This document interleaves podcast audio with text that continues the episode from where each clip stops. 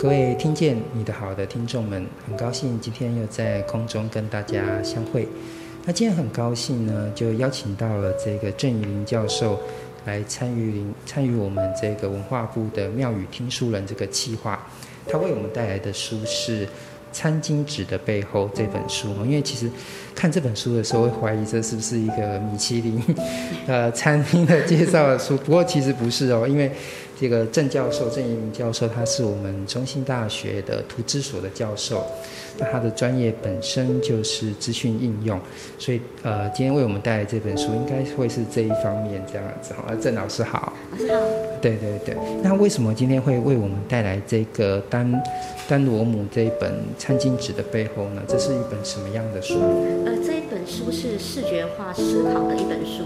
那呃，首先看到这本书的时候，呃，就吴老师说，就觉得它到底是什么书？因为蛮有趣的，因为它呃。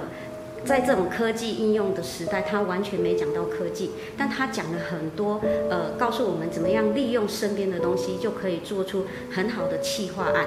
那我觉得在这种资讯应用的人，呃，其实是需要有这些呃 idea，就需要有这些想法跟思考的。嗯，所以其实这本书在书本的呃观众们可以看一下这本书啊，它的那个一开始书籍的这个题词，我觉得写得很好，就很简单的就说。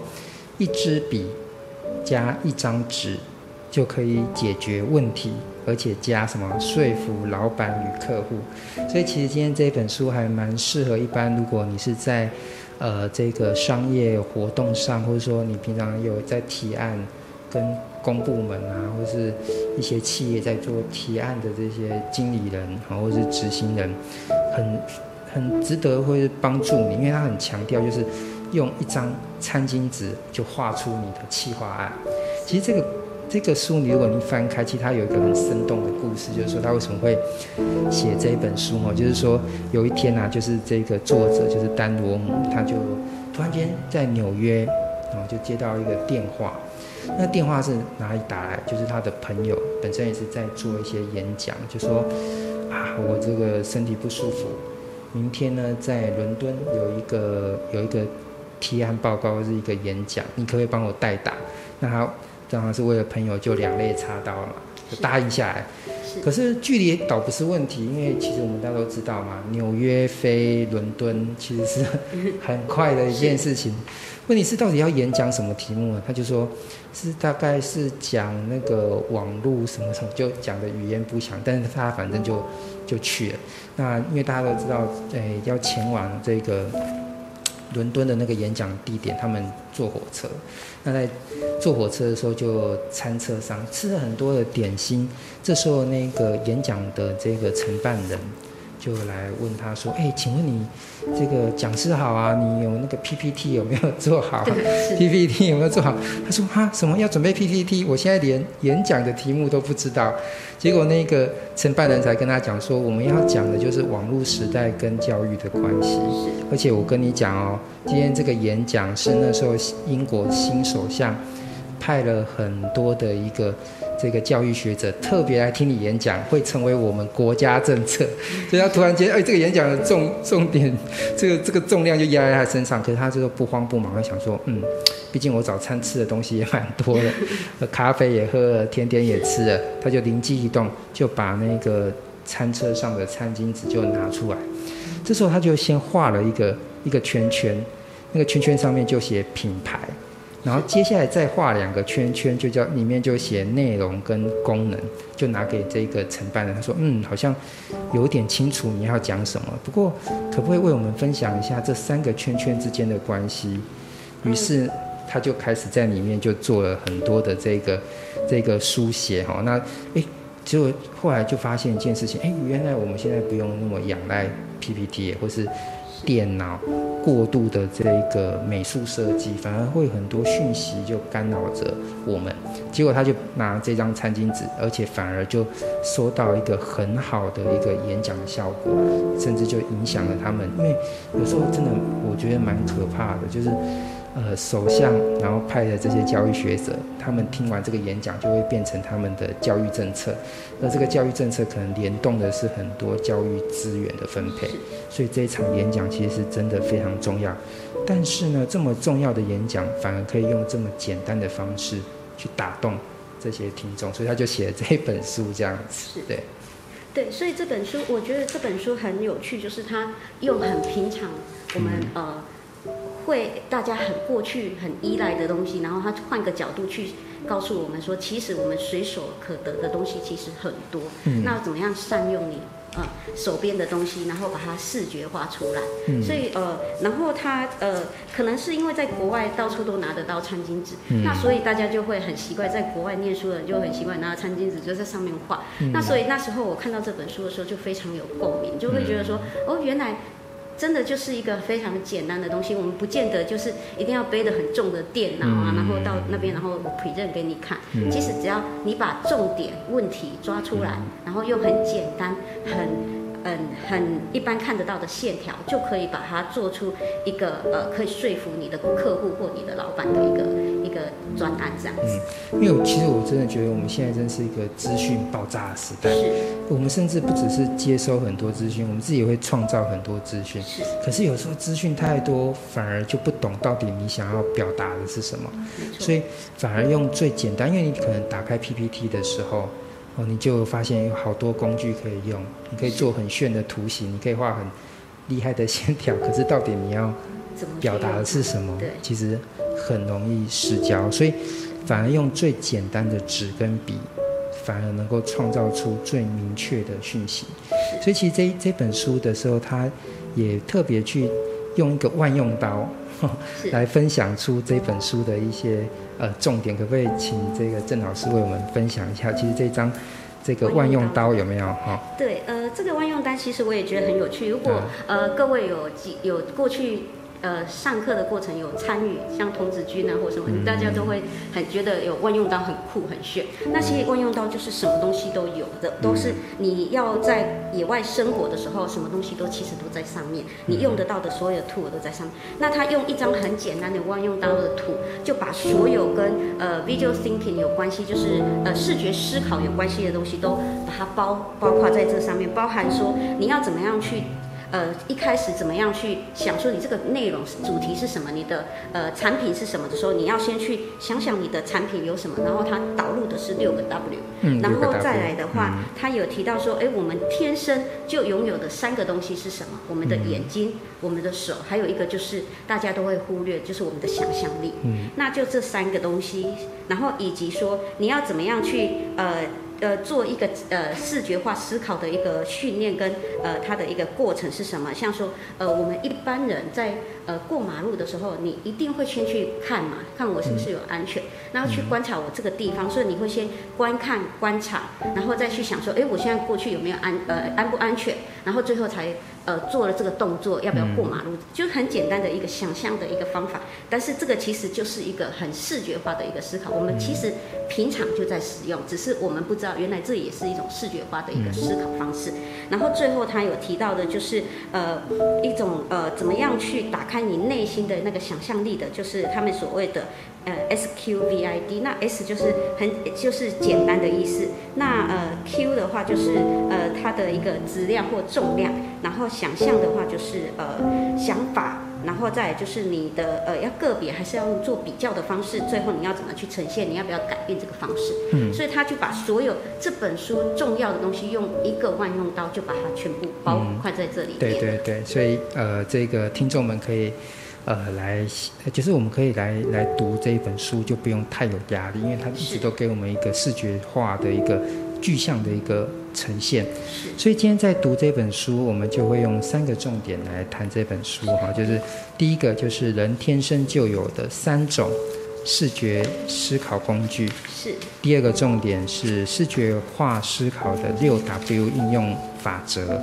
那最后呢就是大脑的 SQVID 锻炼，那接下来我们就好好来读这本书，欢迎来到。听见你的好，让一首诗、一个故事、一场电影，也能听懂你的生活。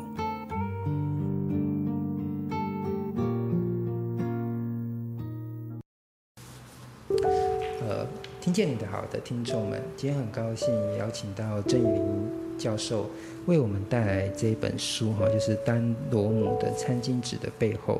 那我们现在就开始来从第一个切入点来读这本书哈。其实这本书的第一个重点是人天生就有的三种视觉思考工具。那其实这个点，我觉得这本书它都一直要告诉我们一件事情，就是说其实。在提出一些计划或想法的想法的时候，我们人并不是弱势的，我们天生就有很大的一个视觉或是视觉思考的这个工具，就藏在我们身体里面，所以就特别强调是三种，是请问是哪三种？呃，在这本书里面，呃，作者他提到的三种是指我们呃外观看得到的手、眼睛，还有我们呃内心就想象力，对，嗯、这三种。这三种呢，呃。其实这三种是呃，大家觉得好像是很自然的东西，可是我们往往把它忽略。就好像很多人觉得空气在呼吸很自然，可是你往往忽略空气它的存在，这是一样的道理。所以它是在这本书，它很强调我们要怎么样去呃使用我们这天生就具备有的这个能力。嗯，那所以其实像我们的眼睛，其实就是一个视觉的一个。捕捉讯息的一个方法，然后但是其实我我以前做过一个很有有趣的案子，就是好像是教育部的吧，就是讲那个眼动仪，就是我们眼睛哦，其实有时候我们在想，我们眼睛好像只是在看这个东西，对不对？可是其实我们的视线都一直在晃动。其实我们天生就是用眼睛，即使你在专心看这个东西的时候，我们还是去不断的去捕捉有一些不同的讯息。所以其实在这个视觉思考的这个主要架构的时候，这本书的作者就特别光光是观看这件事情，其实他就细分成观看跟观察哈，然后再来。进而一步就是这个设想跟想象，然后最后才是展示跟展现。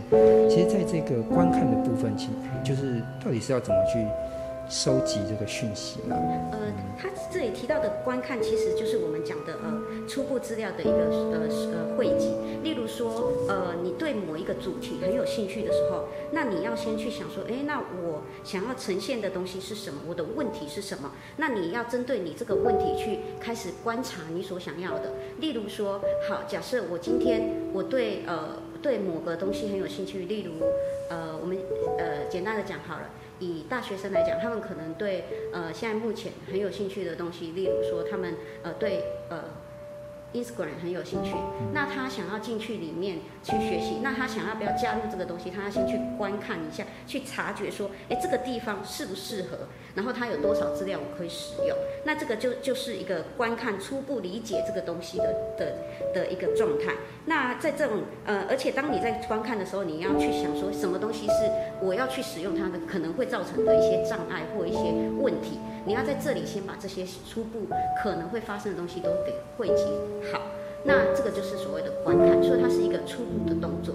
但是在这个时候，你还没有做到观察的部分，那观察就不一样。观察的话，它就会有一个，就是你要把不需要的东西给。删掉，嗯，断舍离，断，要断舍离，那断舍离是最难的，断舍离，对对对，但是这是最难的，对，所以这个就是呃观察跟呃观看，那这两个部分其实都是用我们的眼睛，对，来做这件事情的，嗯，对，嗯，而且特别是在观察的时候，在舍去，因为其实舍去很重要，因为它里面这本书也讲了一个故事，好像是一个，好像是一个行销公司嘛，他现在要要开始让自己公司的品牌要。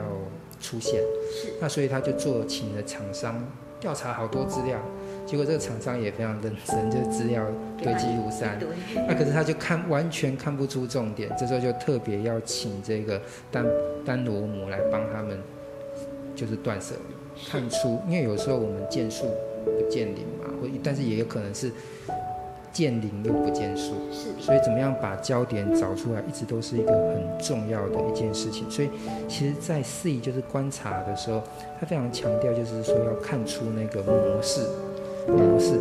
而且，到底要怎么要看出模式呢？这本书也特别就讲说，你可以问自己一些问题。什么问题呢？就是说，这些资料是什么？那你之前有看过吗？就因为通常会重复看到的东西，都会比较重要，这样子哈。那资料有没有出现规律哦？就是它有没有呈现的规律，或是它的次序怎么样？对，或是资料间有没有相关性，有没有掌握更确实的资料呢？这样你才可以做出决策。好，那什么是不要的资料？那再就是你要确认资料是不是很充分，能够建立出这个模式。这时候你就顺利就完成了这个观看跟观察，就是说思索、收集讯息、思索，再看出模式这个这个重点。那接下来开始就要进入设想，因为你开始要把你的你得到的一些模式要给人家嘛，所以就说就要进入一个 image，就是设想跟想象的一个一个过程啊。是的。那在设想跟想象的过程里面，他也是有提到说，呃，也是有几个问题要大家自己去思考一下。例如说，呃，你跟过去它有什么不一样？是否跟过去相同？又或者是跟过去的经验的相关性又是什么？然后还没有更好的方法去把这些东西给呈现出来，更好的方式去把这些东西给呃重新组合，然后再调整，或把原来看不见或看不清楚的东西。给呈现出来，更清楚的给呈现出来，然后是不是有一些可以呃更明显的框架可以去呈现这些东西？嗯，那这个是他的一个看法。那所以最重要的是，在这个想象里面，你要去找到它的一个共同点，资料的一个共同点，然后透过我们在观察里面呃找出来的那一个呃那个那个模组里面，然后把资料的共同点找出来，然后最好最好的一个呃。一个展的一个想象的方式是把原本大家看不到的资料，可以在这里面很清楚的给它呈现出来，嗯，那是最好的。所以大家可以翻到这本书的第二十六页哈，二十六页这这张图其实就把这些。呃，三个思考工具，它的一个路径哦，就就表现出来哈。因为其实三个思考工具是我们的眼睛、想象力跟双手，是。但是其实视觉化的思考本身是四个步骤，所以我们刚刚已经不知不觉就已经讲了三个步骤。三个步骤，特别是已经到了这个 image，因为 image 这个部分的时候，就会跟这本书的一个重点就是紧密的结合，就是要开始来画图了。对，所以所以其实你大家来看一下，就是说，其实我们来看二十六页的时候，它的那张图就会就会呈现出，其实我们要画的东西，并不是那种像达文西呀、啊，或是米开朗基罗的那种非常繁复的画作，而是其实是一个非常抽象的，就是几何型的啦，几何型的图案，来呃进入到第四个步骤，就是展示跟展现哈，就是你你怎么画。让你的那个读者跟受众有一个一个接收这样子，嗯，是的。那在这里他讲到的展示的部分，他其实是呃要告诉我们说，怎么样去呈现最佳的视觉化的一个呃架构出来，或者怎么样呈现最佳的视觉化的一个图形。那这里面当然你相对的也要去问自己说一些问题，说这个图形可不可呃对你的听众、对你的对象的呃对你的。呃，观众他是不是重要的，或者是你这样呈现，你的观众是否了解？那你这个呈呈现的方式是不是是最好的？然后这个方式跟你最初的目标是不是符合？那最后的话就是这个方式则呈现你的观众，他们对于你这样的呈现是不是是最佳？或许还有别的方法。所以他这里其实呃一第一点他所提出一开始所提出的都是一个想法，怎么样去呃。怎么样去训练你自己的视觉思考？那后面呢，他就会有一些呃，在这本书他就有一些实例，然后会告诉大家说，哎，怎么样去把它做出来，怎么样应用出来，这样。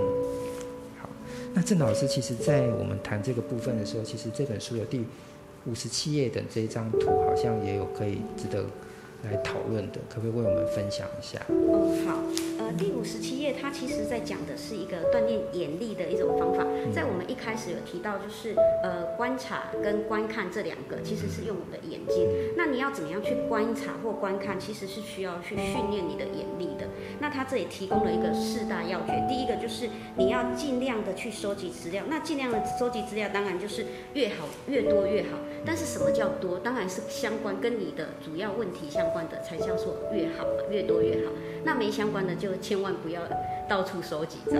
那第二个的话就是，呃，你要有足够的空间去把东西摊开来。他就挤在书本里面，他提了一个非常有趣的一个看法。大家如果去百货公司抢货的时候，有在那种呃呃那种车花车在抢货的时候，你会不知道你要怎么买，因为东西都叠在一起，到这里面到底有什么，那你好像就是去挖宝。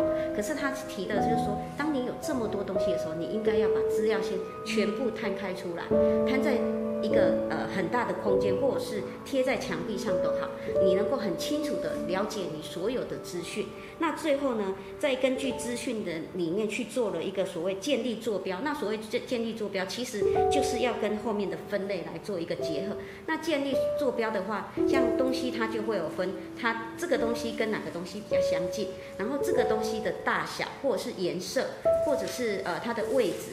那每一个东西会依据你的主题，或者是你要的一个呃内容，去稍微做了一个小小的分类。那但它不是真正的在分类，它只是将这个东西做了一个呃小小的区分。区分完之后。